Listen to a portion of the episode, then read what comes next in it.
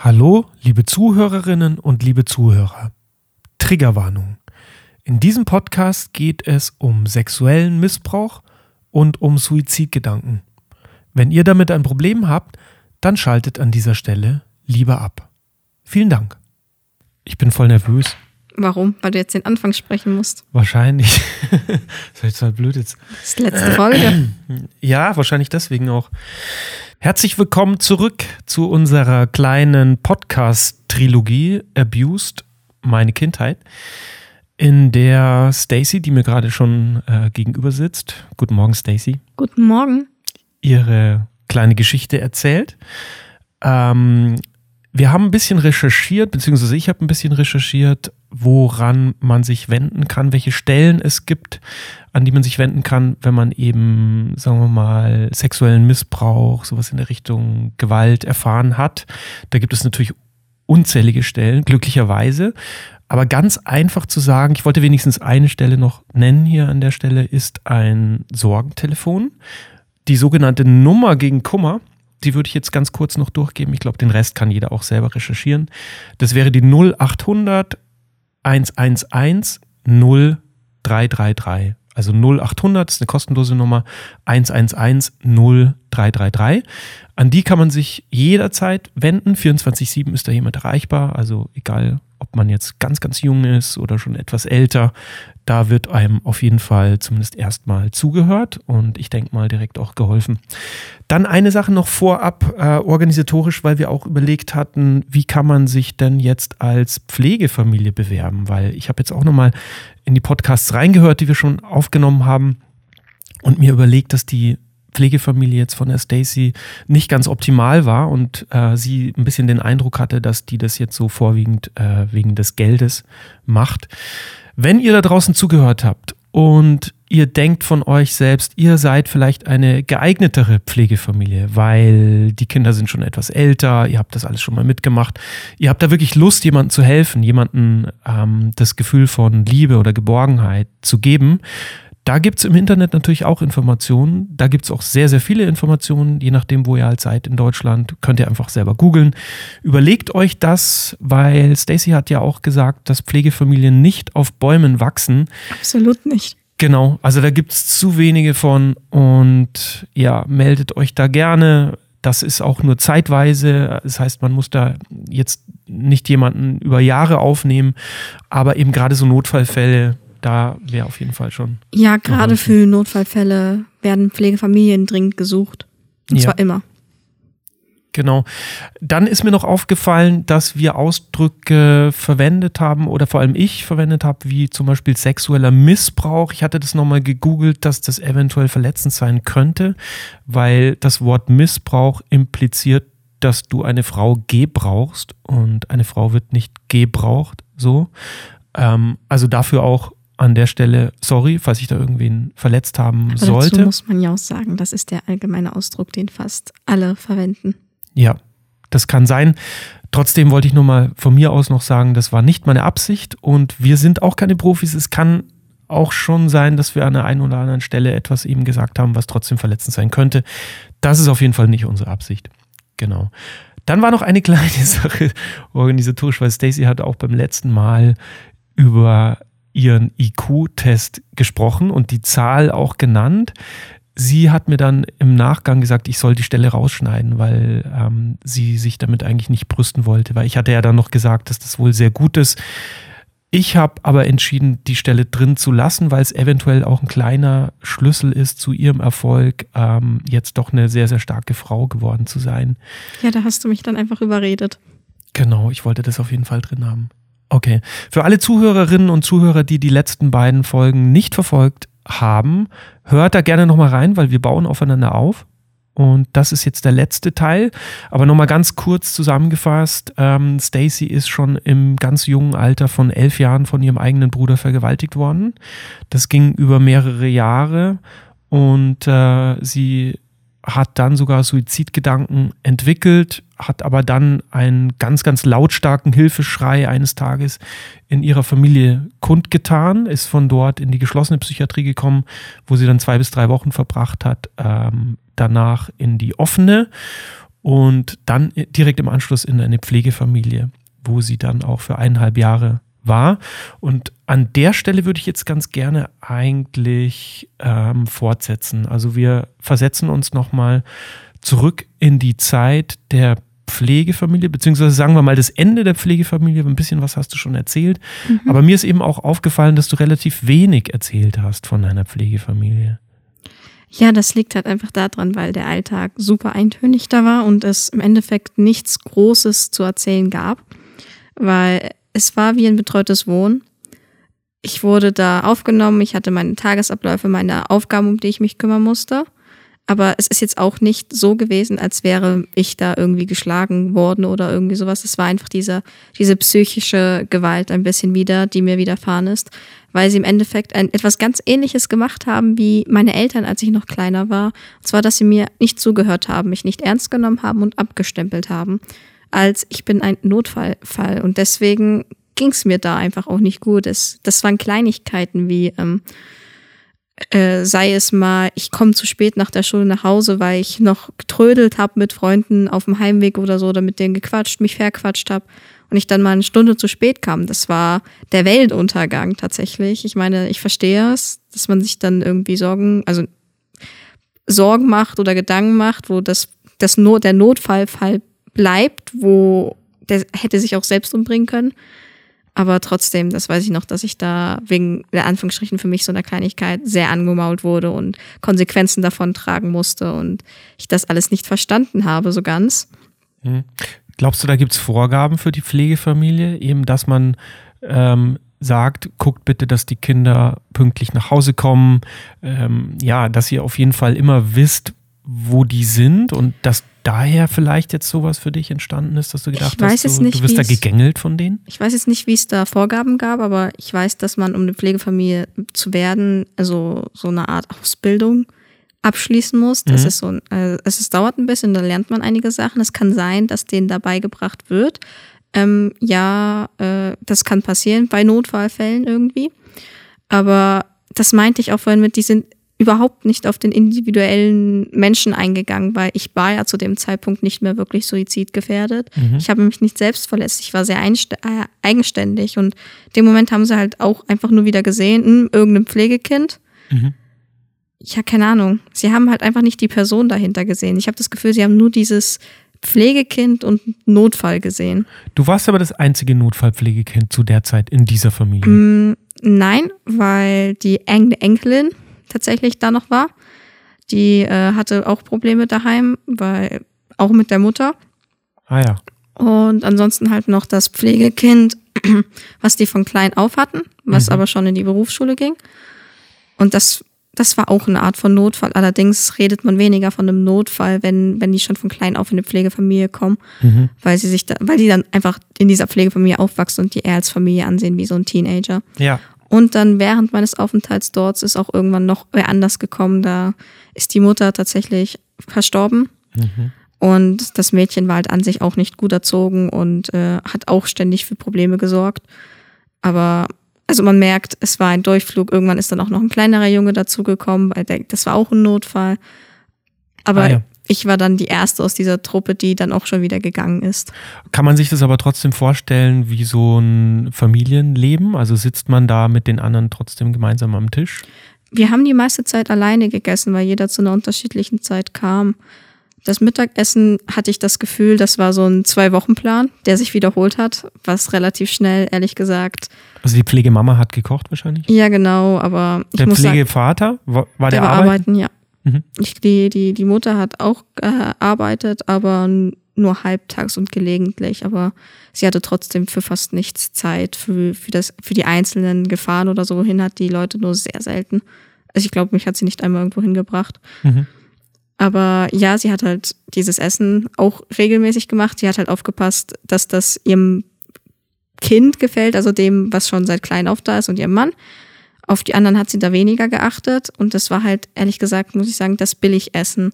Mhm. Also das war Plastikzeug, abgepacktes, fertig und ich, es war jetzt nicht gerade ideal, muss ich sagen. Und wenn mhm. du jede zwei Wochen dasselbe isst, dann wird das sehr schnell langweilig und du selbst darfst nicht kochen, weil es gibt ja schon gekochtes Essen. Es deutet natürlich jetzt auch wieder so ein bisschen darauf hin, dass da gespart wurde. Ja, absolut. Ich habe auch das Billig-Shampoo bekommen und habe davon ganz schlimm Schuppen bekommen. Meine Kopfhaut hat ständig gejuckt. Und wenn ich gesagt habe, ey, kann ich anderes Shampoo haben, dann hat sie gesagt, wie, ich kaufe schon das teure. Mhm. Das war die Eigenmarke vom Supermarkt. Also. Wie war der Kontakt zu deinen Eltern zu der Zeit? Ähm, so semi. Es, es war immer noch ganz am Anfang ein bisschen kompliziert. Mhm aber das wurde besser und besser. Aber wir haben uns halt auch nur einmal die Woche gesehen. Sind die gekommen dann zu dir? Ja. Ich, ich konnte ja nicht weg. So, ich hatte ja keinen Führerschein, ich wurde ja nicht gefahren, also sind sie mich besuchen gekommen. Mhm. Aber das auch mehr oder weniger, weil ich dazu gedrängt habe, weil ich ja irgendwie wollte. Vor allem mit meinem Vater, dass der Kontakt besser wird. Aber für meine Eltern war das halt, wie ich bereits erwähnt hatte, sehr anstrengend. Genau, aber wir haben ja auch schon mal gesagt, so weit war es ja gar nicht, so 40 Minuten mit dem Auto, wo jeder sagt so, naja, also da kann ich jetzt ganz entspannt ja auch mal dreimal in der Woche meine Tochter besuchen, wenn ich das wirklich will. Ja, wenn man das wirklich will, aber einmal, einmal in der Woche war schon zumindest drin. Mhm. Aber ich hatte immerhin den Vorteil, dass meine Eltern versucht haben, hinter mir zu stehen, weswegen sie, als ich, wenn ich von der Pflegefamilie erzählt habe, was mir alles verboten wird, ähm, auf was ich alles achten muss, dass die da einfach ein bisschen mir tatsächlich Rückhalt gegeben haben. Sei es darum, ähm, die Handynutzung. Die Pflegefamilie war da sehr altmodisch. Ähm, zwei Stunden am Tag darfst du das Handy haben. Es gibt zwei Stunden WLAN und Wurde das kontrolliert? Ja, genau. Und ähm, das WLAN das hat WLAN. auch eine Zeitschaltbegrenzung. Ja, genau. Und abends musste das Handy dann abgegeben werden. Aber wenn du so ein Teenager bist, der niemanden kennt und gerade noch sehr in seinem Loch ist, dann müsste der daheim sitzen und fast nichts machen. Und wenn alle anderen ihr Handy haben und du auch die nicht erreichen kannst, weil sie in, in dem Ort wohnen, wo die Schule ist, ist das sehr schwer. Und deswegen haben meine Eltern auch gesagt, ey, die hat da ihren, das ist so ihr, ihr Halt, dieser soziale Online-Kontakt. Ja. Und das kann man, also wenn man ihr das wegnimmt, dann vereinsamt sie wieder. Und deswegen haben meine Eltern dafür gesorgt, dass ich zum Beispiel das Handy mehr nutzen durfte und das WLAN auch mehr. Ja. Das war ja eine neue Schule dann. Du, ja, genau. du hattest ja einen Schulwechsel. Haben deine Klassenkameraden deine Situation gekannt, dass du gerade in der Pflegefamilie wohnst? Haben die das irgendwie mitbekommen? Ja, ich habe das. Also ich habe das jetzt nicht äh, allen unter die Nase gerieben. Äh, ich habe halt, wenn mich immer jemand gefragt hat, warum ich eigentlich mitten unter dem Jahr Schule gewechselt habe, wie es dazu kam, habe ich gesagt, ja, weil ich halt in eine Pflegefamilie gekommen bin. Und wenn sie nachgefragt haben, warum, dann habe ich halt eigentlich immer nur gesagt, ähm, ja, weil es halt Probleme daheim gibt und ich nicht mehr daheim wohnen kann. Und da verstehen die meisten schon, okay, ich möchte nicht mehr erzählen und sie lassen, da, sie lassen das so stehen und akzeptieren diese Aussage. Ja. Hattest du da gute Freunde aus ähm, der Schule? Ja. Ich habe da gut Freunde gefunden. Ja, am Anfang war ich sehr beliebt. Mhm weil ich war natürlich neu. Mhm. Dann habe ich mich so eingegliedert in die Gruppe und dann ging das alles eigentlich ziemlich gut. Ich war natürlich relativ schnell auch ein bisschen als Streber dann abgestempelt. Naja, ich, da kannst du ja nichts dafür. Du bist einfach gut in der Schule, oder? Ja, ich habe halt auch immer im Unterricht mitgearbeitet und mit den Lehrern über die Themen diskutiert. Mhm. War oftmals die hat Einzige, die mitgeredet hat. Ja, weil das mein auch so Schule war so mein Ventil zu dem Zeitpunkt, mhm. weil bei der Pflegefamilie war einfach alles nervig. Entschuldigung, dass ich das so sage, weil ich auch da ständig angemeckert wurde, teilweise auch für Dinge, für denen ich nicht verantwortlich war. Ja, du war. hast vorher sogar ein Wort genannt, psychische Gewalt, hast du gesagt, wurde da. Ja, ich wurde sehr oft angeschrien, vor allem der Pflegevater, wenn der da ist. Ich konnte mit dem nicht reden, weil der, sobald ich ein Gegenwort oder eine, ein Argument gebracht habe, was sein, seine Aussage ähm, schwächt, wurde mhm. ich halt angeschrien. Da wusste sich nicht anders zu helfen, als die Kinder anzuschreien und. Ja, das ist ja der ideale Pflegevater in dem Fall, wo du jetzt, sagen wir mal, mit der Geschichte dann aus der Psychiatrie kommst, das geht ja gar nicht eigentlich. Ja, der hat überhaupt nicht mit sich reden lassen. Das, äh, vor allem, da geht es auch um Alltags, um so, so ähm, Alltagsgespräche einfach, so Smalltalk, wenn, wenn man so, man hat dann zwei verschiedene Meinungen oder so, oder will über etwas reden, wie man das halt kennt, so ein bisschen diskutieren, Meinungen austauschen, äh, Ideen austauschen. Und selbst da, wenn du anderer Meinung warst wie er, ist er sofort laut geworden. Ich konnte mhm. mit dem nicht reden. Na super. Ja, na super. Und dann, dann wurde man angeschrien und ins Zimmer geschickt und man denkt sich nur so, was, ich habe doch, ich habe doch gerade nichts Schlimmes gemacht, hä? Hm. Oder wenn man um etwas gebeten hat, was er eigentlich sozusagen gesagt hat, das gibt's nicht, aber versucht hat irgendwie zu verhandeln, weil ich kannte, also hatte das dann von der ähm, Psychiatrie gelernt und von meinen Eltern, dass man halt ein bisschen verhandeln kann, wenn man sagt, wie es einem geht und äh, so Kompromisse eingeht, aber wie gesagt, ließ überhaupt nicht mit sich reden. Wurde gar nicht auf dich eingegangen so. Nein. Mhm. Waren da ab und zu mal Freunde ähm, in der Pflegefamilie Ich zu habe da nie welche mitgebracht, nein. Wolltest du gar nicht? Ich bin, wenn dann zu den Freunden gegangen, ja. Ja. Und die Schule war halt dein Ventil. Ähm, du hast gesagt, du warst halt sehr, sehr gut. Du warst fast schon Streber eigentlich. Ging das da schon los mit den ganzen Einsern wahrscheinlich? Ja, das ging in der Schule los dann. Ja. War dir das egal, dass die Klassenkameraden dich als Streber sehen? Äh, ja, weil ich habe ja gelernt, egoistisch zu sein, auf mein Leben zu achten, dass meine Zukunft gut wird. Und Das ist kein Egoismus, glaube ich. Ja, stimmt eigentlich. Eigentlich hast du recht, weil ich ja im Endeffekt nur darauf geguckt habe, dass ich eine gute Zukunft habe, dass ich mein Bestes gebe. Ja. Und ja, deswegen war mir zu dem Zeitpunkt die Meinung der anderen komplett egal. Mhm. Und du hattest auch nie das Gefühl, du willst den anderen gefallen. Also es ist ja bei jedem Menschen Ja, eigentlich. ein natürlich hast du so. das ein du, wenig. Du möchtest, also Genau, nicht unbedingt, dass ich den anderen gefallen möchte, aber Mhm. dass ich mit den anderen befreundet bin. Ja. Und das hatte ich auch. Es ist jetzt nicht so, als wurde ich gehasst oder irgendwie sowas. Ja, ja, aber es war jetzt nicht, sagen wir mal, in deiner Prioritätenliste ganz oben das äh, Ziel deines Lebens, ich will gemocht werden zu der Nein. Zeit? Nein. Nein. Okay. Das, meine Priorität war gut in der Schule sein. Ich habe mir, Der aus, Rest kommt von selbst. ich hab mir aus Spaß irgendwann ähm, das Ziel gesetzt, ich mache meinen Realschulabschluss mit 1,0. Mhm. Das, ich wusste nicht, dass das möglich ist, dass ich das schaffe. Habe ich aber ja dann trotzdem irgendwie geschafft. Das war wegen Corona mehr oder weniger Zufall. Mhm. Aber ähm, ja, dieses gemocht werden war überhaupt nicht meine Priorität. Ich hatte Freunde, ich bin mit jedem gut zurechtgekommen, ich war umgänglich. Aber wahrscheinlich, ich, ich weiß, dass ich den meisten zu. Ähm, also manchmal haben sie gesagt, ich habe arrogant gewirkt, aber das lag daran, weil ich so unnahbar war, weil ich nicht über mich erzählt habe. Mhm. Und im anderen Moment habe ich halt Wörter verwendet in meiner Alltagssprache, die viele da nicht kannten und das war denen dann unangenehm. Das merkt man jetzt auch. Ich glaube, jeder Zuhörer, die Zuhörerinnen und Zuhörer merken das wahrscheinlich selbst jetzt hier bei dem Podcast, dass du dich sehr gut ausdrücken kannst. Dankeschön. Ja, ja, dass du einen großen Wortschatz Schatz hast. Ähm, jetzt einfach mal so äh, wertfrei als, als Feststellung. Ich glaube, das ist nicht gewöhnlich in dem Alter. Also äh, irgendeine Jetzt Begabung wahrscheinlich schon mit Ja. 17, aber da ich schon so mit äh, 15 und 16 geredet habe, da eher nicht. Mhm. Okay. Und äh, sind wir schon im Jahr von Corona eigentlich jetzt gerade? Mm, wir sind kurz davor. Kurz davor. Das heißt, ähm, Pflegefamilie, als Corona ausgebrochen ist, beziehungsweise der erste Lockdown war bei uns im März 2020, Mhm. warst du da schon zu Hause? Ja, ich bin zu meiner achten Klasse, also ich habe die achte Klasse fast komplett in der Pflegefamilie verbracht Mhm. Und dann, ich glaube, noch den Anfang der neunten. Ja. Aber dann bin ich in meine Pflegefamilie wieder gewechselt. Äh, nicht in meine Pflege, In Entschuldigung, in meine richtige In Familie richtige gewechselt. genau. Weil Wie, ich, warte mal, warte mal. Nochmal kurz zurück, das möchte ich nochmal ähm, genauer wissen. Wie war das? Also, wer hat gesagt, du kannst jetzt wieder zurückgehen? meine Eltern haben das jedes Mal gesagt. Also die- Entscheidung, ob ich in der Pflegefamilie bin oder daheim, wurde komplett mir überlassen, weil alle mehr oder weniger eingesehen haben, dass im Moment ich am besten weiß, was ich brauche. Mhm. Und äh, das Jugendamt und alle immer wollen, dass man, wenn es geht, wieder zurück in seine Familie kann. Hattest du regelmäßig Kontakt zum Jugendamt? Haben die das abgefragt? Wie ja, aber ich habe mich auch nicht gut mit dem Jugendamt verstanden, muss Warum? ich sagen. Ja, weil die mir genauso wenig zugehört haben. Ich habe gesagt, ey, ich habe gefragt, ob ich in eine andere Pflegefamilie kann, weil ich einfach nicht mit denen, mit denen ich mal, also bei denen ich momentan bin, kompa kompatibel bin. Kompatibel, ja. Ja, sorry. Mhm, kein Problem. Ähm, und ähm, es gab halt, äh, dass wir uns öfter streiten, aber die Pflegefamilie hat mich halt, weil das war ja doch die wundertolle Pflegefamilie, die ständig ihre Notfälle aufgenommen haben. Also sprich die Erlösung fürs Jugendamt, um Probleme abzuschieben, Entschuldigung. Ah ja. Und ähm, dementsprechend haben die denen natürlich zugehört und deswegen waren die ähm, absolut das fabelhaft. Und wenn da so ein Pflegekind sich beschwert, mal ausspricht, was sich alle denken, weil ich Mhm. habe ja mit den anderen Pflegekindern auch gesprochen, denen ging es genauso, den wurde halt nicht zugehört. Dem wurde gesagt, ja, akzeptier das und äh, Pflegefamilien wachsen nicht auf den Bäumen. Mhm. Und ich dachte mir so, ja, aber ihr könnt doch wenigstens schauen, falls sich irgendwas ergibt. Ihr guckt ja nicht mal danach.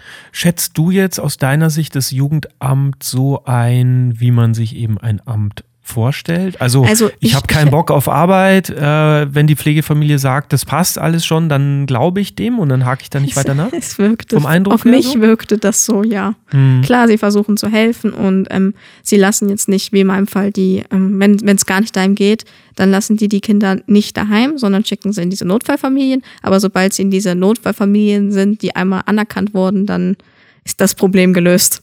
Mhm. Wäre die Notfallfamilie jetzt super, super gut gewesen? Sagen wir mal, einfach eine funktionierende Familie, die dich nicht aufgenommen hätten, nur wegen des Geldes, sondern weil sie wirklich einfach ja, das Gefühl haben, sie müssten da noch jemanden irgendwie Geborgenheit geben und jemanden da so ein bisschen aus der Kacke ziehen, wie du auch mhm. gesagt hast.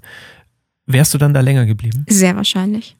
Absolut, weil das war für mich eine große Überwindung, wieder nach Hause zu kommen. Das war im Endeffekt wieder mein Fluchtweg, mhm. weil meine Eltern und ich uns zu dem Zeitpunkt ja wieder mehr angenähert haben. Ich gesehen habe, ey, sie hören mir mittlerweile zu, sie reden mit mir, sie verhandeln mit mir, kann man mhm. sagen, sie gehen auf Kompromisse ein. Auch wenn es alles ein bisschen anstrengend für sie wirkt und sie mir immer noch nicht ganz die Zuneigung geben, die ich gerne gehabt hätte von Eltern ja. zu dem Zeitpunkt, war es trotzdem besser wie die Pflegefamilie, weil meine Eltern gelernt hatten zu dem Zeitpunkt, ich bin ein Mensch, der eigenständig denkt und nicht dumm denkt tatsächlich und dem man zuhören kann.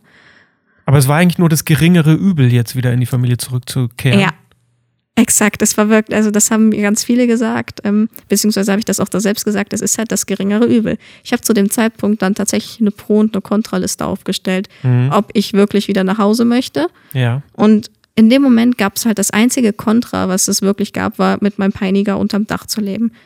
Das ah. Einzige dabei ist allerdings untertrieben, weil das war ein sehr großes Kontra, aber es war halt das wirklich das Einzige, was mich davon abgehalten hat, weil meine Eltern haben mir jetzt wieder zugehört. Hast du diese Liste deinen Eltern gezeigt? Nein. Hast du deinen Eltern Forderungen gestellt, so von wegen, wenn ich nach Hause komme, möchte ich aber, dass das so und so läuft? Ja, dass ich halt nicht mit äh, meinem Bruder allein gelassen werde, dass ich ihn so möglich, äh, so wenig am Tag sehe wie möglich. Mhm. Die Familienessen werden nicht, also wenn, wenn die zusammen essen wollen, dann können sie das tun. Aber wenn er da mit dabei ist, werde ich nicht dabei sein. Mhm. Also so einfach nur Sachen, ich möchte ihn nicht sehen. Ich habe jetzt keine Kompromisse gestellt, wie nach dem Motto, ich möchte jetzt so und so viel Geld, Taschengeld, wenn ich nach Hause komme. Das meine ich gar nicht. Aber einfach so, ähm, wir separieren dich auf jeden Fall von deinem Bruder. Wir bemühen uns. Ähm, ja, wir zeigen dir, wie auch immer, dass du einfach herzlichst willkommen bist. Und das kann ja auch nur eine kleine Gelande sein mit herzlich willkommen, wenn du zurückkommst. Oder ja, man muss ja keinen nicht. roten Teppich ausrollen. Das gab es ja nicht, aber ähm, mein Vater hat sich da besonders bemüht und sich gefreut, als ich die Entscheidung getroffen habe. Ich ja. komme wieder zurück nach Hause. Okay, wir stellen uns vor, du ähm, bist wahrscheinlich von deinen Eltern abgeholt worden, von deiner Pflegefamilie. Ja, genau. Mit Sack und Pack, kommst dann wieder in dein Wohnviertel, siehst es zum ersten Mal eigentlich auch wieder, die eineinhalb Jahre wahrscheinlich, oder? Mhm. Wie war das für dich? Ähm, alles sehr ungewohnt. Ich habe mich ein bisschen entfremdet gefühlt und äh, es, ich, äh, in mir hat sich was zusammengezogen. Also ich habe Angst tatsächlich bekommen im ersten Moment, wo ich wieder in die Straße bin zu dem Haus.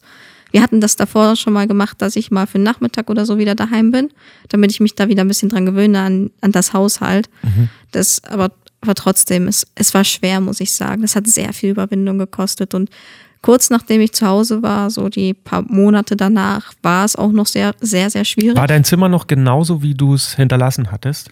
Äh, ja, aber aus diesem Grund ähm, habe ich erstmal im Gästezimmer geschlafen und tatsächlich meine Eltern, besonders mein Vater, haben sich dann bemüht, dass wir das renovieren, weil ich auch gemeint habe, ey, ähm, können wir das. Da muss eine Änderung rein. Also ja, damit ich das nicht mehr damit diese verbinde. Erinnerungen nicht mehr haben. Ja. Hat mein Vater sofort verstanden und da hat er sich auch echt bemüht. Ich meine, es hat ein bisschen lang tatsächlich gedauert, aber er ist, arbeitet in Vollzeit, also ja. hat er nicht so viel Zeit und. Aber das ist doch ein Eingeständnis, dass sie dir glauben. Keine Ahnung. Meine Eltern haben immer behauptet, sie glauben beiden. Aber wie willst du beiden glauben? Das geht ja nicht. Ja. Muss sich entscheiden. Mhm. Es gibt nur eine Wahrheit. Es gibt also, Meinungen, aber es gibt nur eine Wahrheit. Es kann sein, dass sie nur einem geglaubt haben, aber versucht haben, also vor allem, ich habe oft gehört, weil wir beide ihre Kinder sind, mhm. dass sie es trotzdem versucht haben, beiden recht zu machen und niemanden verletzen wollten, auch wenn sie der Person jetzt nicht geglaubt haben, weil sie haben auch selbst gesagt, im Endeffekt kann dabei nichts rauskommen. Es steht Aussage gegen Aussage. Was sollen sie denn machen? Okay. Als du in das Haus reingekommen bist, wie lange hat es gedauert, bis du deinem Peiniger, also deinem eigenen Bruder, begegnet bist? Nicht lang. Ich, ich im Endeffekt wohne ich mit ihm unter einem Dach. Natürlich sieht man sich da mal und hat läuft er dich vorbei. begrüßt? Nein. Ich wollte ihn doch selbst nicht begrüßen. Ja, aber er hat trotzdem nicht mal zugewunken wir, oder irgendwie. Nein, nein, am Anfang haben wir überhaupt nicht miteinander geredet. Da war das so ein stummes. Komplett, als wärst du gar nicht da. Als wären wir Luft gegenseitig, ja. Gegenseitig. Ist es deine Wahrnehmung, glaubst du? Oder? Nein. Das war wirklich so? Ja, ja. Glaubst du, er hat sich in den eineinhalb Jahren verändert? Hat er drüber nachgedacht? Also das ich, weiß ich du hast Also nicht ich, mit ihm ich geredet, glaube, aber er hat drüber nachgedacht, aber ich glaube nicht, dass er ein Schuldbewusstsein hatte. So hat sich das überhaupt nicht angefühlt. gar nichts. Überhaupt nicht. Mhm. Okay. Und dann, ja, dann ging das Familienleben in Anführungszeichen wieder weiter mit dieser Unterbrechung von den eineinhalb Jahren. Und ähm, ja, du hast ja schon gesagt in der letzten Folge, ihr seid dann wieder zu viert am Tisch gesessen. Nein, sind wir nicht. Gar nicht. Achso, Am Anfang nicht. Erst später. Erst später dann. Mhm. Ähm, das hat noch mal ein halbes Jahr oder so gedauert, bis, es- bis ich nicht mehr ähm, Panikattacken hatte. Wenn irgendeine Kleinigkeit zu Hause vorgefallen ist, weil ich natürlich zu Hause viel empfindlicher war, wie äh, anderswo, wie in der Psychiatrie Das oder Gefühl- besonders in der Pflegefamilie. Das Gefühl kam schon wieder hoch, was du damals entwickelt hattest, oder? Ja, Als du wieder zu Hause warst? ja, aber ich hatte immerhin keine Suizidgedanken. Ich hatte nur Panikattacken. Ja, okay, du in wusst- Anführungsstrichen. Ja, du hast die Werkzeuge schon an die Hand bekommen, dass du Lebensfreude wieder entwickeln kannst und dass Ja, du weil ich für meine weißt- Zukunft gelebt habe. genau, du kommst da raus und die Zukunft ist da draußen und du musst eigentlich jetzt nur noch durchhalten. Exakt. Mhm. Und mit der Zeit ging das auch immer besser. Ich habe mich auch immer mehr, äh, ich habe immer mehr damit abgeschlossen ähm, und auch vergessen, muss ich sagen. Ich erinnere mich nicht mehr so genau an das mittlerweile, was damals alles vorgefallen ist. Ich weiß, dass ich, als ich damals die Anzeige erstattet habe, mich ins kleinste Detail erinnert habe, was er mit mir gemacht hat. Mhm. Heutzutage ist das zum Glück nicht mehr so. Was wahrscheinlich eine, ein Selbstbeschützungsinstinkt ist, so ein bisschen vom eigenen Körper. Das und es liegt wahrscheinlich auch daran, dass du doch sehr, sehr jung warst und dass jeder ja auch kennt, der jetzt ein bisschen älter ist, an das Alter kann man sich kaum erinnern. Also nur im Groben. Ja, gut, bei dir war es halt sehr, sehr intensiv, was, Ja. was du erlebt hast. Insofern werden die Erinnerungen da schon da sein. Ähm, holen die dich heute ein, ab und zu? Zum Glück nicht mehr. Also jetzt momentan nicht mehr, Mhm. aber vor einem Jahr noch. Okay. Äh, Was war das dann aber für ein Zeitpunkt, wo du sagst, jetzt ist es nicht mehr da? Das, das kann man nicht be bestimmen. Das ist ein fließender Übergang. Das wird weniger und unregelmäßiger. Das ist deine Reife vielleicht einfach jetzt, oder? Vielleicht auch. Ich weiß es nicht. Mhm. Was ich noch erzählen möchte, ist, Gerne. dass damals, ähm, kurz nachdem ich nach Hause zurückgekommen bin, da stand Weihnachten kurz vor der Tür. Für meine Eltern war Weihnachten immer sehr wichtig. Auch wenn wir nicht religiös sind, aber das war für sie eigentlich immer ein familiäres Miteinander. Und das war besonders das große Problem, weil sie irgendwie äh, Weihnachten zusammen verbringen wollten. Und ähm, sie hatten mich darum gebeten, weil Kompromisse, sie haben ja auch so viele Kompromisse für mich gemacht, dass ich den Kompromiss mache, wenigstens kurz da zusammenzusitzen und Geschenke oder so, was weiß ich, zu bereichen, alle zusammen. Und danach durfte ich halt dann wieder in mein Zimmer gehen und nicht verkriechen. Und ich weiß noch, dass das damals ganz schlimm für mich gewesen ist, weil ich wollte meinen Eltern irgendwie entgegenkommen, weil ich habe ja gesehen, sie haben versucht auch Kompromisse zu machen, um mir entgegenzukommen, obwohl sie in Anführungsstrichen mir nicht geglaubt haben. Und ähm, ich habe das dann durchgezogen, aber ich weiß, dass ich kurz danach in meinem Zimmer so fertig war und kap- kaputt, also wirklich träge und müde, weil das so nervenaufreibend war, dass das richtig anstrengend gewesen ist. Ja. Das kennt man ja auch äh, manchmal, wenn nicht so schlimme Vorfälle waren, dass Weihnachten anstrengend ist. Ähm, ich wollte dich noch was fragen zu deinem Bruder.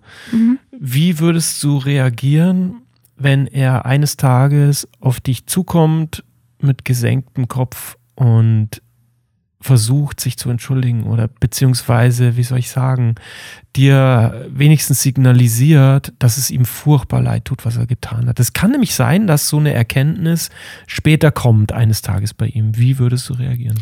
Ich weiß es nicht. Also ähm, ich, ich würde die Entschuldigung wahrscheinlich nicht mal annehmen können, weil sie viel zu spät für mich kommt, weil er ja bis dahin mein Leben maßgeblich komplett beeinflusst hat und zerstört hat, meine Kindheit. Und daran war fast er alleine schuld. Äh, und dementsprechend, ich, äh, es ist schwer, Leuten zu verzeihen, wenn so etwas vorgefallen ist. Und ich würde es auch nicht. Ich hätte damals, als ich die Anzeige erstattet habe, hatte, hätte er da direkt eingestanden, sein Fehler. Dann hätte ich ihm wahrscheinlich verziehen. Aber er hat das jahrelang verschwiegen. Er, ähm, er hat nicht als die Lügnerin dastehen lassen zusätzlich. Ich musste durch so viel durch, so, durch so viel Stress. Ich hatte jahrelang keine Familie, zu der ich dazu gehört habe. Das sitzt also so tief. Ja, Dass es da gar keine Möglichkeit gibt für ihn, das wieder gut zu machen. Nein, vor allem war ich mittlerweile die, keine Angst mehr oder Trauer empfinde oder die, die dieses, wie soll man sagen, einfach dieses extreme emotionale Gefühl, wenn ich an ihn denke. Mittlerweile empfinde ich halt nur noch Wut, pure Wut, wenn ich an ihn denke. Hm. So hart das jetzt klingt, aber am liebsten, wenn ich jedes Mal, wenn ich ihn jetzt sehe, würde ich ihm einfach eine, eine scheuern. Ja. Jedes Mal, wenn Sag's, ich ihn sehe. ist. Ich bin so wütend auf diese Person. Das ist unbeschreiblich. Wahrscheinlich Mhm. ist das auch gerade der Grund, dass meine Trauer in die Wut umgeschlagen ist, dass ich jetzt so gut leben kann, weil ich, ich muss, habe herausgefunden, dass Wut, Entschuldigung, Wut gesünder ist wie Trauer. Mhm. Auch wenn du, weil, weil du Wut besser kontrollieren Die kannst. dunkle Seite der Macht. Es, es ist besser kontrollierbar, wenn du jetzt nicht gewalttätig bist und ständig um dich schlägst, was ich ja überhaupt nicht bin. Mhm. Ich mache nie Dinge kaputt, ich schlage nie Leute. Dann ist die Wut deutlich ertragbarer wie ähm, die Trauer, bei der du dich selbst verletzen möchtest. Hast du jetzt im Moment eine ganz starke Wut noch deinem Bruder gegenüber? Ja, ja, auch jetzt gerade im Moment, wo ja, ich von ihm siehst, ihn, erzähle. du siehst ihn jeden Tag. Ja, Ähm, ist diese Wut so stark, dass du vielleicht ihm Steine in den Weg legst oder ihn auch so ärgerst? Du hast, du hast mir, glaube ich, persönlich, das war jetzt gar nicht in dem Podcast, aber eine kleine Geschichte erzählt, wo er das Essen versalzt hat. Ähm, und als ich auch kleiner war. Und, genau, magst du die Geschichte nochmal erzählen? Weil das fand ich eigentlich irgendwie gar nicht so Ähm, unwichtig. und zwar, als ich ganz klein war, da war, das war noch vor der Anzeige. Wobei ganz klein nicht. Da war ich, glaube ich, so im Gymnasium. Das war, glaube ich, sogar kurz, so vielleicht ein, eineinhalb Jahre vor dieser Anzeige. Und ähm, da bin ich nach Hause, gekommen, nach Hause gekommen, später als alle anderen. So, ähm, ich hatte wahrscheinlich Nachmittagsunterricht und meine Mutter hatte schon gekocht, Mittagessen und mein, mein Bruder und meine Mutter hatten schon gegessen, mein Vater war halt noch auf Arbeit. Und dann wollte ich das zu mir nehmen. Und meine Ma hatte mir das warm gemacht. Ich nehme den ersten Bissen, schluck es gerade, so wirke es runter und sage zu ihr, das ist ja komplett versalzen. Mhm. Es war so extrem salzig, das kannst du dir nicht vorstellen. Und dann guckt sie mich an, mault mich an, weil sie das davor ja auch gegessen hatte. Und sie dachte halt, ähm, dass ich einfach nur so pingelig bin.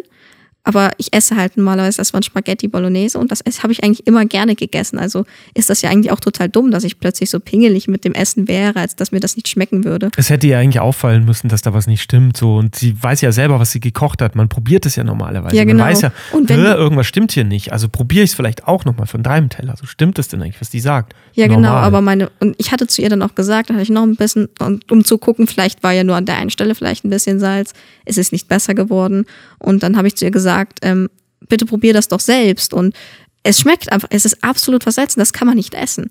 Und dann hat sie mich angeschrien und war wütend, weil es wird das gegessen, was auf den Tisch kommt. So war das schon immer bei uns und dann durfte ich halt nichts anderes essen.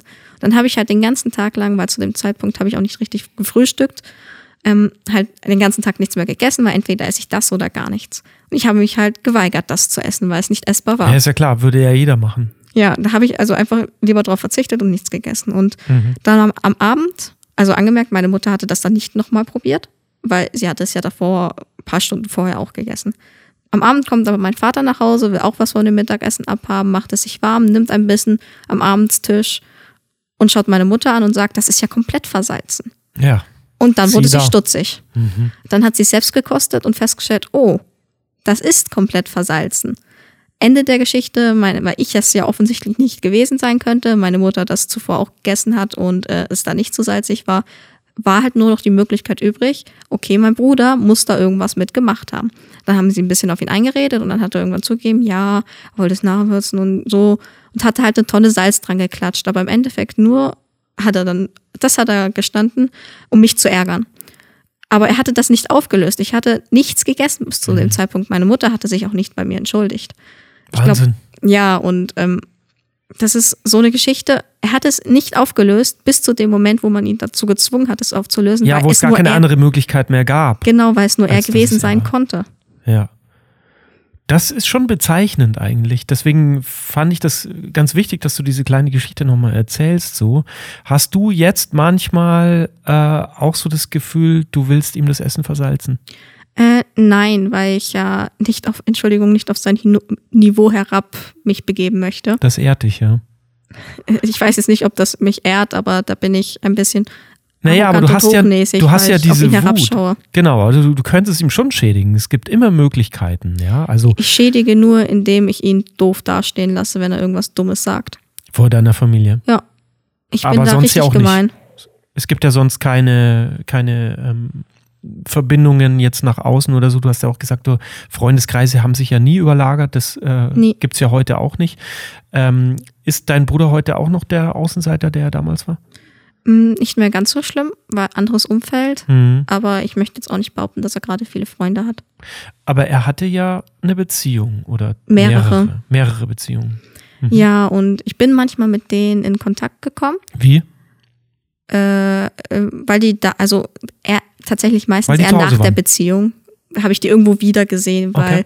wenn die waren ja irgendwo in den meisten Fällen in der Nähe und dann hat man die irgendwann mal so gesehen und dann war das so, ey, du bist doch die kleine Schwester von äh, dem und dem. Und dann habe ich halt immer gesagt, äh, habe ich halt zugestimmt, aber halt so direkt gesagt, aber bitte bring mich nicht mit ihm in Bezug. Das ist tatsächlich meine Antwort, wenn mich jemand auf ihn anspricht.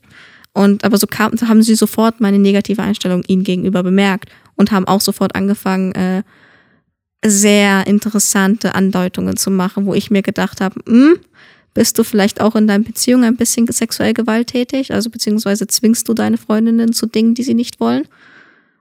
Und ähm, ich, da hat nie jemand direkt drauf geantwortet, weil ich dachte, wusste, man schämt sich dafür, weil ich hatte ja dasselbe, aber Mhm. ich habe mich das oft gefragt, ob er diese Neigung nicht einfach zu extrem hat.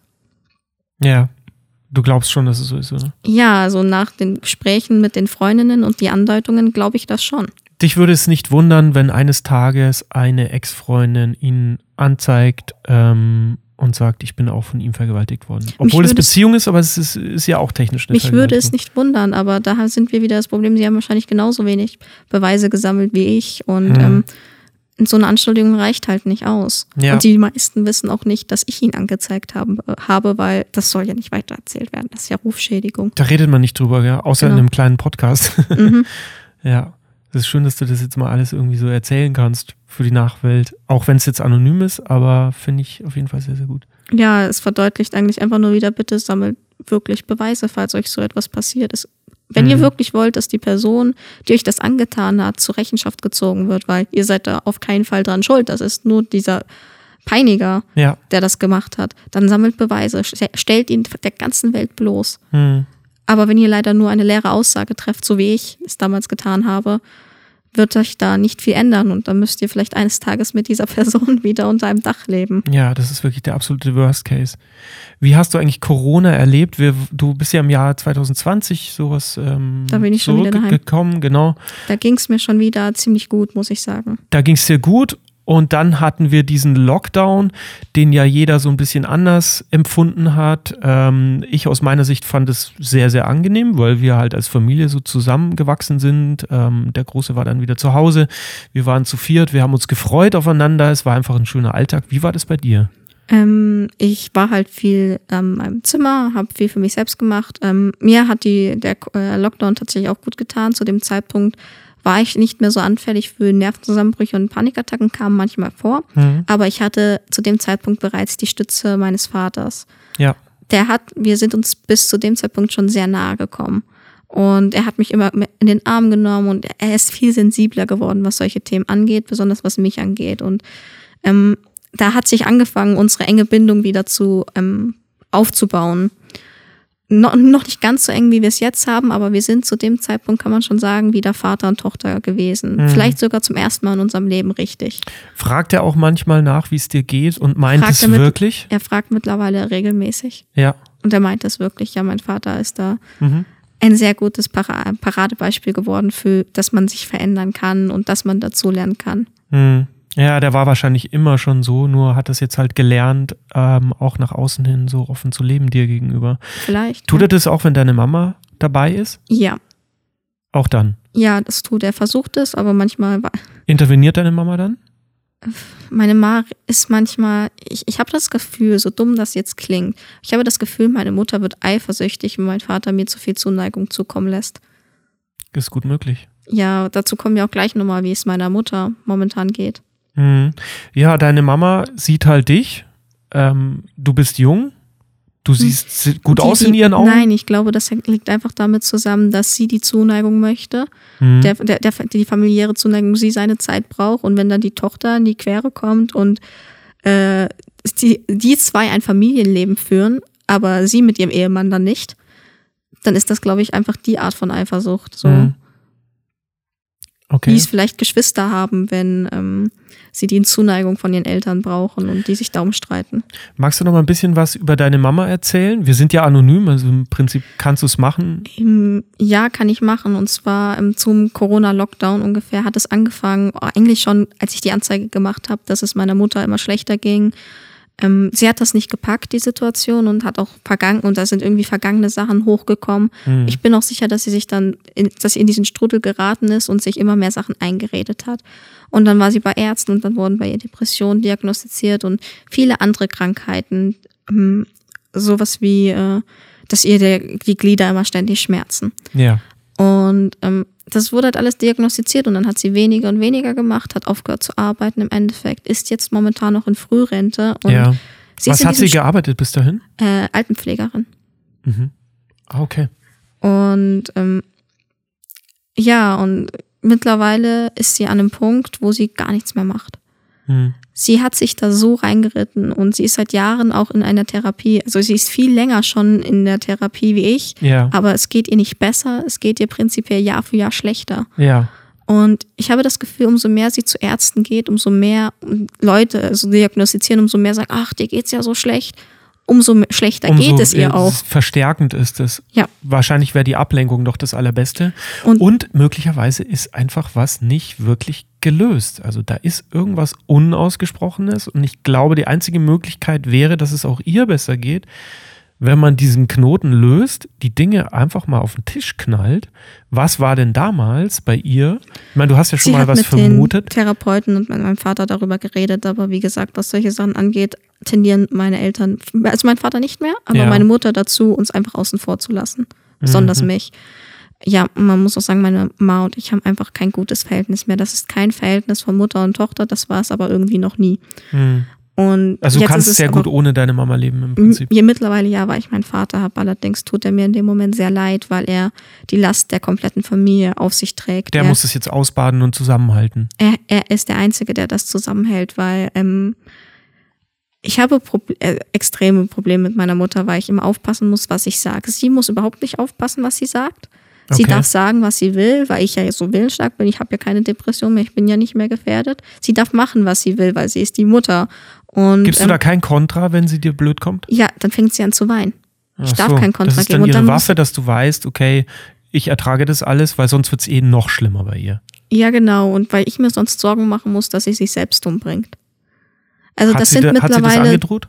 ähm, ja, einmal, ich habe sie einmal angeschrien, einmal Kontra gegeben und ihr gesagt, ähm, meine Meinung gesagt. Ja. Und dann ist sie am Abend daraufhin, wie kind, Entschuldigung, wie kindisch. Sie hat meinen Ausweis geholt, ihn auf den Tisch gelegt, also die ist dran schuld und ist weggelaufen.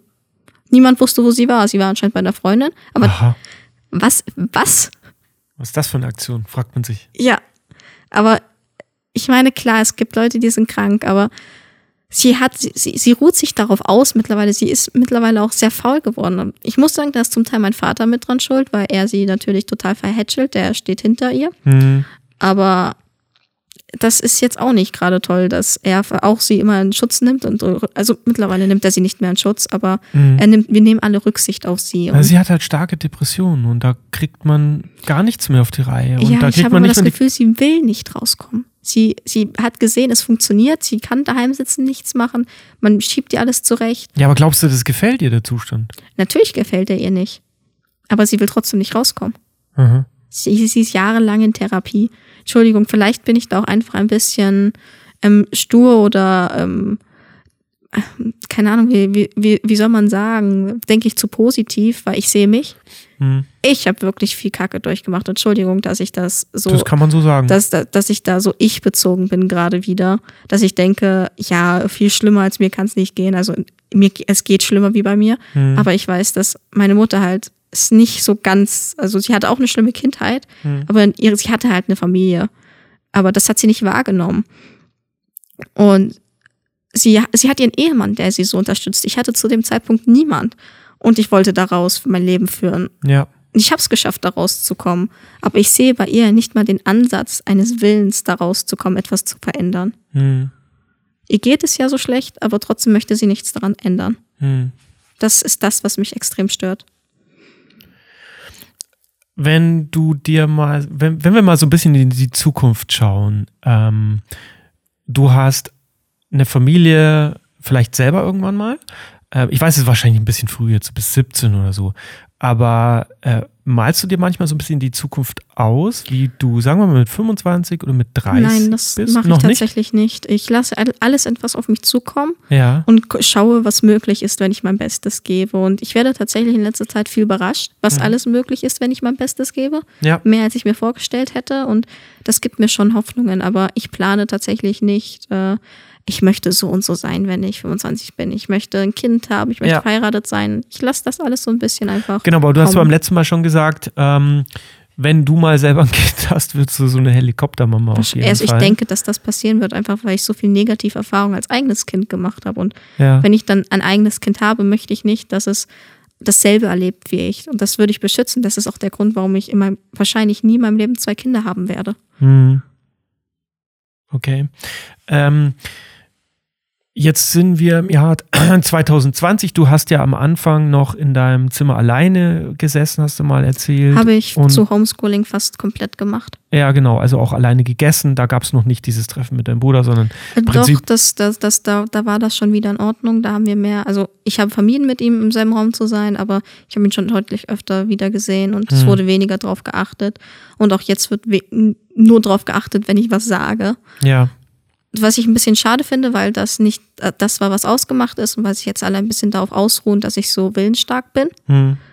Aber ja, ja, es, es ist in Ordnung, weil ich, weil ich halt irgendwie mittlerweile mit der Situation ganz zurecht, gut zurechtkomme und ja, Genau, also die Situation ist jetzt nicht so schlimm, dass du sagst, du bemühst dich jetzt schon langsam mal darum auszuziehen. Natürlich ähm, habe ich diesen Gedankengang vom Ausziehen im Kopf, aber der liegt jetzt primär nicht mehr daran, weil mein Bruder dran schuld ist Mhm. oder weil der ist auch mittlerweile, lässt sich kaum noch daheim blicken, der ist ständig weg, macht nichts, aber Aber warum ist er denn nie ausgezogen eigentlich? Ich meine, er hat doch jetzt auch schon ein Alter, wo man sagt, okay, er Ja. verdient sein eigenes Geld, er kann doch jetzt mal langsam von zu Hause ähm, ausziehen. Ich weiß es nicht, weil er einfach sein Leben selbst nicht auf die Reihe bekommt. Mittlerweile holen ihn auch Depressionen ein. Das er hat ich. Antidepressivum genommen Ach, und tatsächlich. da habe ich innerlichen Wutanfall bekommen, weil sogar ich, ich, also er ist mein Peiniger, Hm, in Entschuldigung. Er hat mir das angetan. Ich habe kein Antidepressivum genommen. Ich habe es geschafft, Ja. mein Leben auf die Reihe zu bringen. Und du hast jetzt so ein bisschen Probleme auf der Arbeit und nimmst ein Antidepressivum zu dir und Ja. gehst nicht mehr zur Arbeit und lässt dich krank schreiben und Probleme. ja, aber natürlich ist er in deinen Augen der Schuldige jetzt Ja, an deiner. Geschichte. Ist ja ganz klar. Aber dass er selbst auch solche Probleme hat, äh, das ist ja auch fast klar, oder? Also Ja, natürlich ist das klar, aber wie gesagt, ich empfinde diesem Mann einfach nur noch ähm, Wut gegenüber. Es ist schwer, Hm. dass ich da eine objektive Meinung beibehalte. Also lieber Abstand halten auch in Zukunft, oder? Ja. Und was ja auch, um auf, auf den Satz zurückzukommen, ich möchte weniger wegen ihm ausziehen. Hm. Das liegt mittlerweile halt nur noch an meiner Mutter, weil ich mich zu Hause extrem zurückhalten muss. Ich muss, es wird das gemacht, was meine Mutter möchte. Ja. Es wird überhaupt nicht dazwischen geredet, wenn sie das nicht, wenn wir, wenn sie das nicht möchte oder wenn sie nicht möchte, dass wir das machen, dann ist das so. Da gibt es kein Wenn und Aber und ich darf halt auch überhaupt kein Kontra geben. Hm. Also damit meine ich nicht mal irgendwie meine Meinung gauken, sondern halt einfach eine andere Meinung haben. Das darf ich nicht. Ja. Ähm, da, sei es darum, ich, mein Vater und ich sind ja mittlerweile super eng und wir reden, haben auch letztens zum ersten Mal, zum ersten Mal miteinander geredet, wie es uns beiden wirklich geht Ja. und haben festgestellt, dass wir fast als einziges füreinander noch da sind. Hm. Also im Endeffekt habe ich für mich festgestellt, okay, ich bin Papas Familie. Ja. Er hat, er hat auch zu mir gesagt, er hat nicht mehr die liebende Ehefrau, die er damals geheiratet hat. Sie Mhm. schafft es nicht, diese Liebe der Mutter zu geben, diese Liebe der Ehefrau, weil sie so bei sich mit sich selbst beschäftigt ist, dass versucht, sich Liebe irgendwie selbst zu geben, dass sie es Mhm. halt uns überhaupt nicht mehr abgeben kann. Und aus dem Grund sitze ich tatsächlich auch noch daheim, weil ich meinen Vater nicht im Stich lassen möchte. Ja. Aber Jetzt, jetzt passiert mit halt deiner Mama ja anstrengend. genau aktuell äh, noch eine Geschichte. Ich weiß nicht, ob du drüber reden möchtest, was jetzt kommt. Wenn du willst, gerne. Okay, dann sage ich, dass meine Mutter ist momentan wieder unerwartet schwanger. Hm. Ich weiß nicht, was ich davon halten soll, weil mein Vater auch meint, er könnte sich nicht daran erinnern, mit meiner Mutter in letzter Zeit geschlafen zu haben oder zu dem Zeitraum, weil die hatten schon ewig da nichts, also wir reden da mittlerweile offen gegenüber. Aber woher soll es denn kommen? Ich habe Angst, dass sie fremdgegangen ist.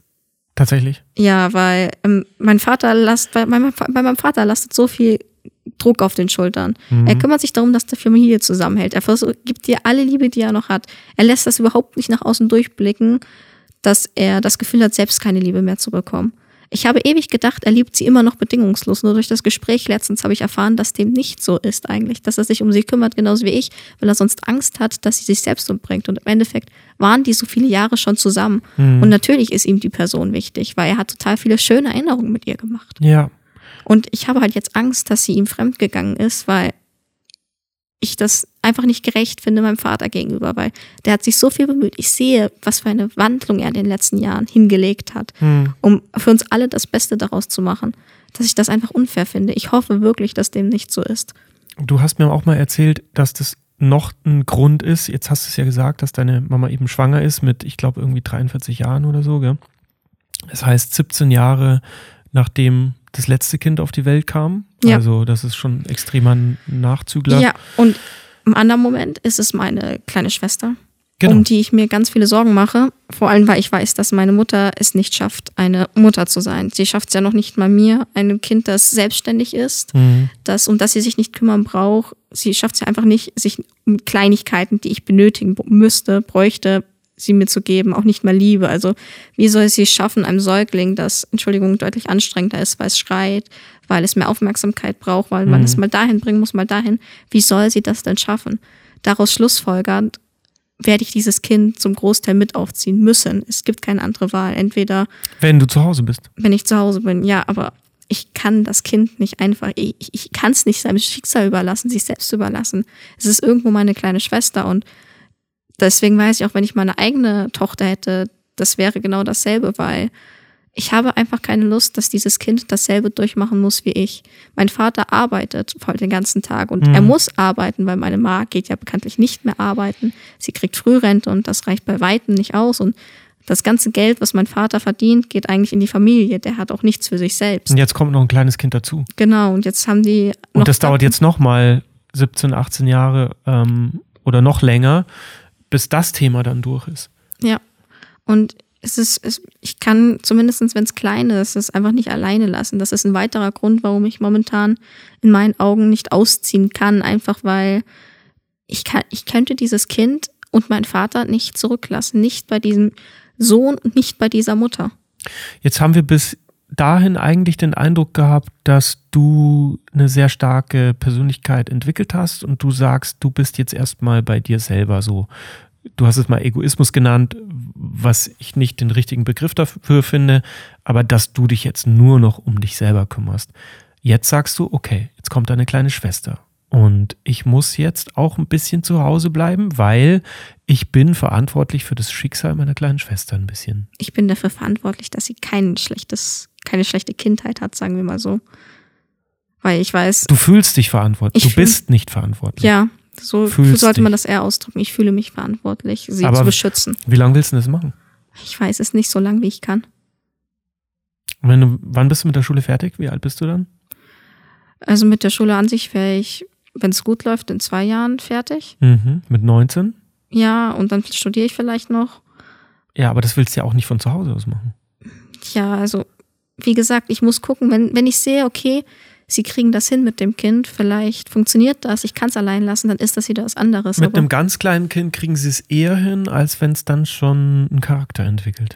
das weiß ich halt eben nicht. Dann ich, kommen normalerweise die ich glaube eher, dass auch, auch mit einem Säugling, glaube ich, ist meine Mutter überfordert, weil dieses, sie, sie nimmt Schlafmedikamente, also sie nimmt ganz viele Medikamente normalerweise zu sich Mhm. und die kann sie halt momentan auch nicht nehmen, weswegen es momentan nochmal Also das Kind ist aber gesund.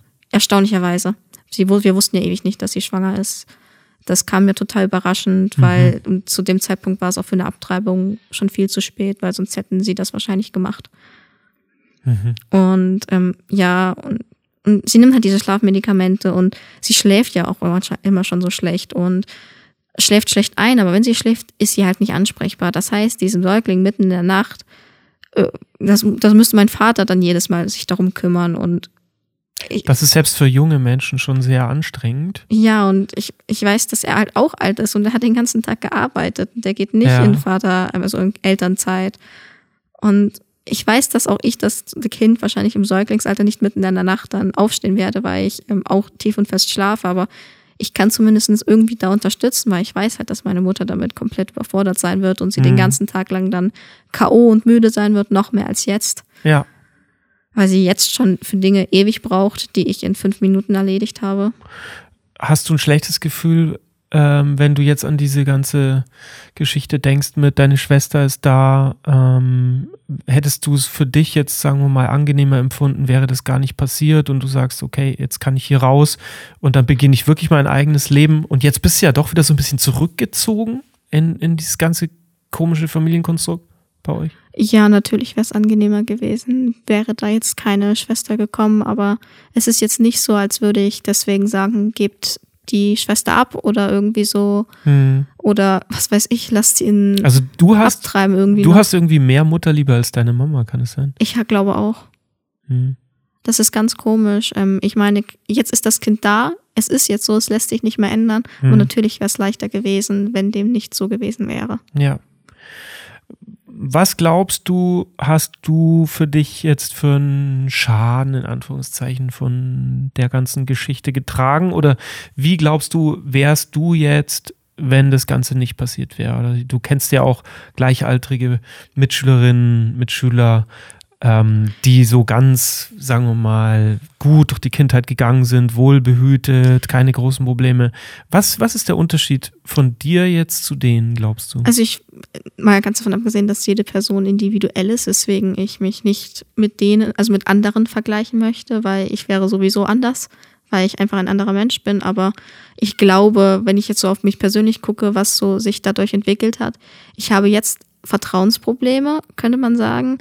Ähm, aber nicht in dem Sinne, dass ich mich nicht Leuten öffne, dass ich nicht, dass ich äh, nicht in dem Sinne Vertrauensprobleme, sondern ich zweifle immer an, egal was, um was es geht, was Leute sagen. Aber dass ich das anzweifle, ist mir egal. Mir ist egal, was Leute sagen. Ich glaube denen sowieso nicht. Ah ja. Das ist total komisch irgendwie.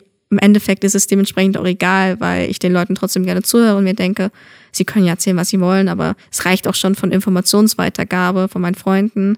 Ähm, ey, irgendwie, wann der und der Termin ist oder ob sie das und das wissen, frage ich vielleicht, dann geben sie mir eine Antwort. Ich frage trotzdem nochmal woanders nach und suche trotzdem nochmal Du woanders. traust niemanden, gell? Überhaupt nicht. Du hast ja schon mal gesagt, dass du die Dinge auch am liebsten alleine machst oder alleine fertig machst, weil du nicht das Gefühl hast, dass die anderen das so gut können wie du. Äh, ja, weil ich einfach Angst habe, dass etwas schief geht und ich weiß, dass ich das alleine Das- ganz gut machen kann. Und ja, aber wo, wovor hast du denn Angst eigentlich? Ich habe wenn vor nichts Angst. Wenn was schief geht, sagst du, dass man dir dann die Schuld in die Schuhe schiebt? Ja, davor habe ich, glaube ich, ja, jetzt wo du sagst, ja, eigentlich im Prinzip ist es das. Ich, ich möchte nicht, dass ich selbst schlecht dastehe Mhm. oder ähm, mir was in die Schuhe geschoben wird oder irgendwas auf mich bezogen passiert, Mhm. nur weil es andere, weil ich anderen vertraut habe und sie das nicht so gut gemacht haben oder denen es missglückt ist, wie wenn ich selbst von Anfang an gemacht hätte. Ja, aber manchmal sagst du auch, das ist, dir ist es egal, was andere sagen. Aber das sitzt dann schon, ja? Wenn jemand sagt, Ja, so, das ist nicht jemand- gut gelaufen, Ja, wenn ich darauf eine schlechte Note bekomme, wenn ich angemault werde, wenn ich plötzlich angeblich etwas zerstört habe, was ich nicht zerstört habe, wenn so, solche Sachen so, mir ist es egal, was, ob, ob, andere, wie andere von mir denken, aber mir ist es wichtig, dass mir etwas, dass mir nicht etwas in die Schuhe Falsches gesagt wird, so was nicht Genau. stimmt, gell? Ja, in die Richtung könnte man das nennen, so. Das wird wahrscheinlich auch eine Zeit lang noch dein kleines Problemchen bleiben, was möglicherweise zu seltsamen Situationen oder Reaktionen deinerseits führt. Könnte ich mir vorstellen. Wahrscheinlich wird mich das mein ganzes Leben noch begleiten. Das ist so Ja. fest mittlerweile, aber immerhin bin ich mir dessen selbstbewusst. Du arbeitest ja auch in der Schule in Gruppen zusammen mit ja. deinen Mitschülern. Das war übrigens während Corona ganz schön. Da gab es so etwas wie Gruppenarbeiten nicht. Du magst keine Gruppenarbeit. Nein, Warum? selbes Problem. Mhm. Ich muss trotzdem, ich mache trotzdem alles allein und dann kriegen Also andere meine Lorbeeren und ich weiß, dass ich meistens Lorbeeren in der Schule kriege. Du bist meistens dann auch der Führer der Gruppe, Ja. weil Mit mir wollen auch tatsächlich sehr oft Leute zusammen in Gruppen arbeiten, weil sie wissen, da kommt. du machst sowieso alles alleine. Ich- Also ich mache sowieso zum Großteil das meiste. Und Ich ich, glaub- gucke drüber, was die machen.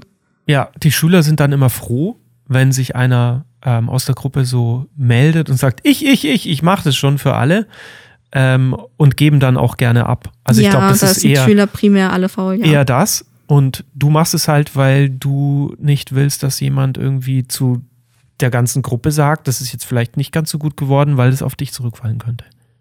Nicht unbedingt, einfach weil meine eigene Note dadurch in den Dreck gezogen wird. Obwohl ich vielleicht hätte alleine, wenn ich es Mhm. alleine gemacht hätte, das Beste hätte machen können und in der Gruppe halt dann die ganze Gruppe halt schlecht beno- äh, be bewertet wird. Ja, Und ich bin ja so zukunftsorientiert. Das heißt, alles, was ich vollbringe, mache ich mit der Absicht, das Beste daraus zu machen, weil ich so mö- möglichst viele Erfolge haben möchte, um meine Zukunft möglichst, möglichst schön und erfolgreich halt gestalten zu können. Wie siehst du dich denn zum Beispiel? Das ist immer so eine Bewerbungsfrage. Wie oder wo siehst du dich in zehn Jahren? Als erfolgreiche Workaholikerin. Okay. Erfolgreich heißt wirtschaftlich erfolgreich? äh, wahrscheinlich. Also ja, nicht nur wahrscheinlich, so in die Richtung erfolgreich. Ich rede nicht vom privaten Leben, Ja. sondern tatsächlich eher in der Arbeitswelt, dass ich mich hochgearbeitet habe und so, solche Sachen. Wenn du in so einer äh, Firma bist, die, ich glaube, heutzutage immer noch in den meisten Fällen Männer dominiert ist, was so Karriere angeht, weil man den Frauen immer so ein bisschen unterbewusst zumindest nachsagt, die werden ja eh irgendwann schwanger. Ja, und ich zeige allen raus. anderen, dass es anders geht. Und du willst allen anderen zeigen, dass es anders geht. Ja, Das, okay, und wenn du dann ein Kind bekommst? das ist ja das Ding. Ich weiß nie nicht mehr, ob ich jemals ein Kind bekommen werde, Mhm. weil ich so ähm, erfolgsorientiert bin mittlerweile, dass ein Kind nicht in meine Welt passen würde. Das müsste ich irgendwann machen, wenn, also wahrscheinlich werde ich erstmal richtig spät Mutter, Mhm. wenn ich überhaupt Mutter werde. Wie ist dein Verhältnis zu gleichaltrigen Männern? Hast du das Gefühl, die musst du auch irgendwie ausstechen, denen musst du zeigen, dass du die Stärkere bist? Ich will ja andere nicht ausstechen. Ich Nein, guck das ja nicht ist- auf war andere das falsche Wort, Ja, aber- ich gucke ja nicht auf andere herab. Ich möchte ja nur für mich selbst persönlich das beste Ziel erreichen. Wenn Ja. andere besser sind als ich, ist das doch voll gut. Ich freue mich für die, dass sie das Ja, auch stimmt geschafft so. haben. Ja. Aber bist du Männern gegenüber mehr misstrauisch als Frauen? Nein, tatsächlich nicht. Da mache ich keinen Unterschied, was das Geschlecht angeht. Also dahingehend hast du keinen Schaden. Ne? Erstaunlicherweise nicht. Ja. Wie sieht es mit Partnerschaft aus heute? Wir haben auch schon gehört, du hattest mal über ein Jahr einen Freund, da warst du allerdings 15. Heute ähm, hast du mir mal erzählt, suchst du nicht aktiv jetzt nach einer Ich, Beziehung. ich hatte seitdem wieder zwei weitere Beziehungen, aber die liefen halt nicht, weil ich ähm, super anspruchsvoll anscheinend in der Beziehung bin. Ich brauche aber auch super viel Freiraum und ähm, ich, ich, aber ich habe dann Freunde, die sind super loyal. Das sind tolle Menschen im Endeffekt. Aber die engen mich tatsächlich ein und die wollen dann so viel Zeit für mich, äh, tatsächlich von mir, so dumm das jetzt auch klingt. ja, Aber ich ja bin so normal. ein bisschen, ja, ja, aber so extrem. Die machen, wollen dann nur noch alles mit mir zusammen machen und dann muss ich da jedes Mal da sein. Und Das willst du nicht. Du willst eine eigenständige Frau ich bleiben. brauche viel, ja, ich bin halt eigenständig und das, Ja. die, dieser Freiraum, diesen Freigeist brauche ich wohl irgendwie und da hat's halt relativ schnell mal angefangen zu denken, so, boah, jetzt muss ich da wieder hin, jetzt muss ich wieder da meine Zeit aufopfern, obwohl ich doch eigentlich noch das, das, das und das machen muss. Ich Ja. habe gerade keine Zeit, Okay. Rum zu, äh, zu, zu, zu rumzulatschen, um sich äh, süße Sprüche an den Kopf zu werfen. Ich meine, ich mag das auch, aber nicht in diesem Maß. Mhm. Hast du einen besten Freund oder eine beste Freundin? Äh, die habe ich letztens leider ähm, den Kontakt mehr oder weniger verloren, Warum? weil das, ähm, weil die, diese Person in meinem äh, dem Freundeskreis war, wo mein Ex-Freund war und ich mit dem Ah. Schluss gemacht habe. Zwar auf eine, eigentlich auf die schönste Art und Weise, wie du es machen kannst. Ich meine, Schluss machen ist nie eine schöne Sache, aber bin persönlich zu ihm hingefahren, habe erläutert, warum und habe ihm auch gesagt, ich war sehr vorsichtig, aber trotzdem habe ich ihm leider das Herz dabei ein bisschen gebrochen. Das tut mir auch sehr leid. Naja, das ist halt nun mal so. Ja, du sagst, es ist aber nun mal leider so. Und leider dieser Freundeskreis kannte ihn aber schon länger Mhm. Und haben dann halt viel, viel Zeit für ihn, äh, mit ihm verbracht, um ihn aufzubauen. Und er scheint wohl immer noch nicht ganz über mich hinweg zu sein. Und Mhm. da hat sich dieser Kontakt leider ein bisschen distanziert. Okay. Was wünschst du dir für die Zukunft? Ein erfolgreiches, eigenständiges Leben. Hast du schon gesagt, genau. Ja, das ist eigentlich mein einziger Wunsch. Ja, Und ich muss aber sagen, ich wünsche mir viele Katzen in der Zukunft. Weil ja die das sind geht mir, ja. ja, weil ähm, die sind mir, ich habe ja selbst zwei Katzen Aha. und die kenne, die haben wir seitdem ich klein bin und die sind super eng mit mir, also genauso viel Zuneigung, wie ich denen zukommen lasse, lassen sie mir zukommen und die waren immer für mich da damals, als es niemand anders war. Wahrscheinlich kommt da auch der super enge Draht zu diesen Lebewesen, mit denen ich eigentlich nicht reden kann. Hm. Also fast so, also wahrscheinlich sogar deutlich, deutlich enger wie zu meiner Mutter. Ähm, Katzen findest du cooler als Hunde? Das ist so unwichtig, das Thema. Aber Weiß ich ja, das liegt aber einfach daran, weil ich mit denen aufgewachsen bin. Ja, ja, weil das meine Bezugspersonen waren, als ich keine Familie hatte. Ja, aber weißt du, der, der Charakter von Katzen zu Hunden ist ja so, ich sehe dich auch eher als eine Katze. Weißt du, so komplett eigenständig. Du hast dein Leben so komplett selber in der Hand und brauchst niemanden. Ja, der ich, sich du hast schon kümmert. recht, dass, ähm, dass der Hund so viel Zeit von mir im Anspruch nimmt, dass ich mich so extrem viel um ihn kümmern muss. Eine Katze kannst du auch einfach lassen und die kommt trotzdem noch zum Schmusen vorbei. Ja, genau, die musst du füttern. Die, die geht draußen selbst erkunden und sie kommt wieder. Ein Hund, da musst du, dem musst du mehr Zeit investieren, mehr erziehen wie eine Katze. Ja, Wenn du eine, okay, wenn du jetzt natürlich eine schlechte Katze hast, die keinen guten Charakter hat, dann musst du die auch ein bisschen erziehen. hm. Aber die, es ist relativ, ich sag mal so, es ist leichter, eine liebevolle Katze zu haben, wie einen super gut erzogenen, braven Hund, weil Hunde tanzen einem schon gerne auf der Nase rum. Katzen machen das auch, aber auf eine nicht so, ähm, penetrante Art und Weise. genau. Ja. ähm, wir sind ja anonym, haben Mhm. wir jetzt ein paar Mal gesagt in dem Podcast. Trotzdem kann es passieren, dass ähm, deine Familie diesen Podcast hört. Denn habe ich den, mir auch schon Gedanken drüber gemacht, aber ich bin ehrlich, ich glaube nicht, dass sie den hören, weil sie keinen Podcast jemals gehört haben. wie sieht's aus mit deinem Bruder? Den kennst du im Prinzip nicht. Ja, den kenne ich im Prinzip nicht. Und ich bin mir auch ziemlich sicher, dass er weiß, dass ich so von ihm denke. Also könnte er es eigentlich auch hören und es wäre ja nur die Wahrheit. Also würde dir nichts ausmachen, wenn er es hört? Nein, überhaupt nicht, weil ich, also ich bin zu ihm ehrlich. Hm. Und ähm, deswegen, wenn wir uns heutzutage sehen und der Smalltalk anfängt und ich, ich habe ja bereits erzählt, ich bin total wütend auf ihn und du möchtest nicht mit einer Person reden, auf die du wütend bist, Ja. dann sage ich halt, sprich nicht mit mir Hm. und gehe. Okay. Und dementsprechend weiß er sehr wahrscheinlich, dass ich so extrem wütend auf ihn bin. Hm, Ja, das glaube ich auch. Ja, wir sprechen jetzt schon wieder über eine Stunde. Ähm, ich habe mir überlegt, weil wir haben das Ganze jetzt ja nacheinander auch online gestellt, also ähm, in drei Tagen direkt so nacheinander. Das heißt, Feedback kann erstmal auch keins kommen. Das Ding ist ja auch, wir können das ja jetzt nicht in unseren privaten ähm, Social-Media-Kanälen oder sowas bewerben. Also auch ich kann das ja nicht machen, weil dann würde das vielleicht auch irgendwie auf dich zurückgeführt werden können. Das heißt, wir haben ein bisschen Problem, das Ganze zu bewerben, wollen aber trotzdem, äh, dass es gehört wird.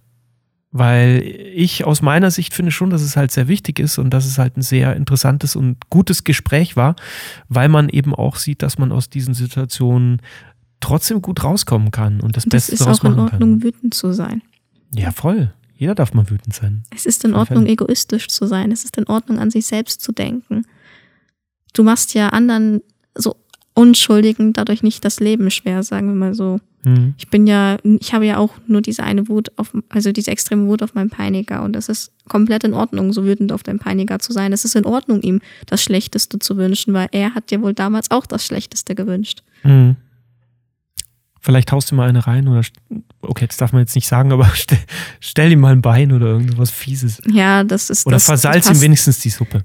das ist leider mein Charakter, dass der das nicht Würdest du nicht zulässt. machen, ja. Ja, das Ich, ehrt dich ich, ich, mal. ich würde mir wünschen, dass ich das machen könnte, aber ich kann es nicht. Mhm. Ich weiß nicht, ich bin zu friedsuchend. Ich streite mich tatsächlich nur sehr ungern mit Leuten. Ja. Okay. Also genau, wir haben eben das Problem, wir können das Ganze jetzt nicht groß machen oder äh, selber bewerben. Deswegen an euch Zuhörerinnen und Zuhörer da draußen, wenn ihr mögt, bewertet diesen Podcast, wenn es euch was gebracht hat, wenn es euch gefallen hat. Man kann es mittlerweile auch bei Spotify machen, ähm, bei Apple Podcasts einfach irgendwie äh, möglichst gut bewerten. Natürlich darüber werden, würden wir uns freuen auch. Genau. Wenn ich verstehe, wenn die Bewertung vielleicht nicht ganz so gut ist, weil wir nur zwei Leute sind, die über eine Geschichte reden und keine Psychologen, die das objektiv bewerten können. Das war ja sehr Richtig. subjektiv von mir alles. komplett subjek subjektiv. Ähm, wir waren auch nicht wirklich vorbereitet. Ich war nicht wirklich vorbereitet. Äh, da hätte man sich natürlich auch noch ganz anders informieren können. Ich bin auch kein Profi, wie man solche Gespräche führt. Wir haben es einfach jetzt so mal gemacht, wie wir es halt machen würden. Und ja, vielleicht hat das auch eine ganz charmante Art und Weise, weil es eben nicht jetzt von der öffentlich-rechtlichen Anstalt kommt, sondern ja, von zwei total Unbekannten, aber mit einer sehr interessanten Geschichte auf jeden Fall. Ja, ich möchte auch nochmal eigentlich verdeutlichen, bitte bedenkt, dass das meine subjektive Meinung in allem war und dass das keine objektive Auswertung der Sachlage gewesen ist. Jeder, Ja. der beteiligt war an meiner Geschichte, hatte eigene Gefühle und Gedanken und für den war es wahrscheinlich auch nicht immer so leicht. Und dementsprechend denkt da einfach ein bisschen dran, wenn ihr über den Podcast nachdenkt. Es war rein subjektiv. Mhm. Und ja, Es wäre natürlich unglaublich spannend, deinen Bruder zu befragen. Aber das Ähm. wird natürlich nicht möglich sein. nicht wirklich. Es wäre wahrscheinlich interessant, meinen Vater zu befragen. Mhm. wie der das alles empfunden hat während der Zeit, wie ihm das vorkam. Okay, ja. Das wäre tatsächlich spannend. Vielleicht, vielleicht erzähle ich ihm, wenn ich mit jemandem darüber reden kann, Ja. dann ist das halt mein Vater. Ja, er kommt ja auch ganz gut weg bei der ganzen Geschichte. Trotzdem wird halt viel genannt. Ich habe den am Anfang schon sehr kritisiert. ja, Er war nicht immer so toll wie jetzt, aber jetzt ist er ganz toll. ja, ich glaube, du hast den Bogen wieder zurückgespannt, auf jeden Fall. Und ähm, für mich hinterlässt er aus der ganzen Geschichte noch das beste Bild. Ja, ja, ganz herzlichen Dank, dass du es gemacht hast. Das kam ja auch ähm, aus dir heraus. Also ich äh, habe das jetzt nicht wirklich forciert. Ich habe dir die Möglichkeit gegeben, das zu tun. Ich fand die Idee auch spannend, das ähm, jetzt mal aufzuzeichnen und äh, da draußen zu lassen, weil wenn man das nicht löscht, ist es halt einfach da. Es war auch für mich ganz angenehm, mal mit meiner Geschichte an die Öffentlichkeit zu gehen, weil ähm, ich viel darüber früher nicht erzählen durfte und auch jetzt da Hemmungen habe, aber tatsächlich weniger wegen mir selbst. Ich schäme mich nicht mehr für die Geschichte. Mhm. Ich habe damit abgeschlossen, ich, da, wahrscheinlich dadurch, dass ich mit mir selbst im Reinen bin. Mhm. Aber ich weiß halt, dass das meine Rufschädigung für meine Eltern ist und äh, auch andere beteiligte Personen, Ja, die das vielleicht anders empfunden haben. Dementsprechend verbieten die mir mehr oder weniger darüber so subjektiv zu reden. mhm. Aber was soll man machen? Okay, es ist schön, dass ich das jetzt anonym mit anderen teilen durfte und anderen Ratschläge geben durfte. genau.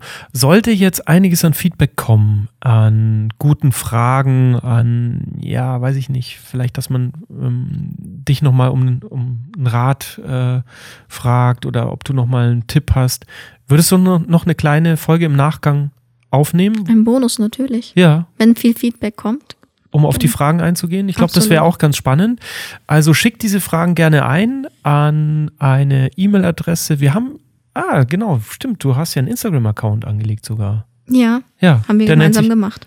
ja, der nennt sich abused.meine.kindheit. Da gibt es tatsächlich auch ein Foto von Stacy. Allerdings mit einer Papiertüte über dem Kopf. Es ist das Titelbild von unserem Po- Genau. äh, Podcast, das muss man ja sagen. Also das ist sie selber.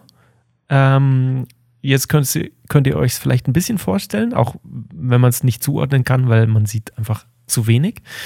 Ähm, aber da könnt ihr auch gerne eine DM schreiben. Das wird die Stacy. Übrigens haben wir den Namen geändert. Die heißt nicht Stacy. Und ich heiße auch nicht Fritz, aber das ist Das- auch egal. Das ist doch irgendwo klar, aber Ja. ihr könnt da gerne hinschreiben. Das bleibt auch alles anonym. Wir werden da auch keine Namen nennen. Wie man sieht, haben wir das eigentlich im Podcast durchgezogen, dass wir keine Namen genannt haben. Also Mhm. wird das auch weiterhin so bleiben. Wir werden niemanden bloßstellen.